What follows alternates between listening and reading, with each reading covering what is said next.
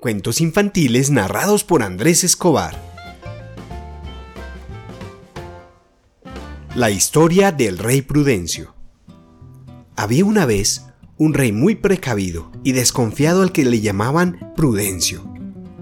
Como no se fiaba ni de los caballos, siempre iba a pie, hasta que su séquito, cansado de tanto andar, pidió a un ingeniero que inventara una especie de silla que se moviera sola.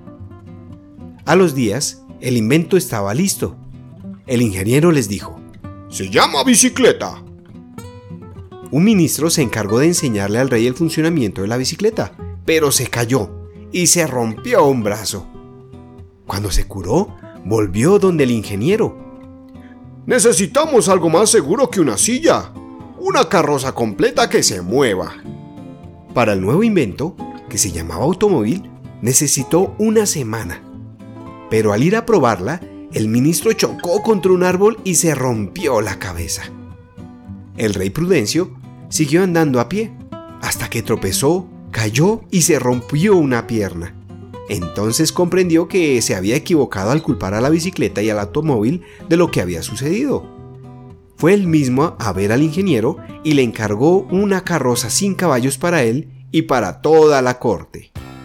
Y colorín colorado, este cuento se ha acabado. ¿Quieres seguir escuchándonos? Búscanos como Cuentos Infantiles por Andrés Escobar.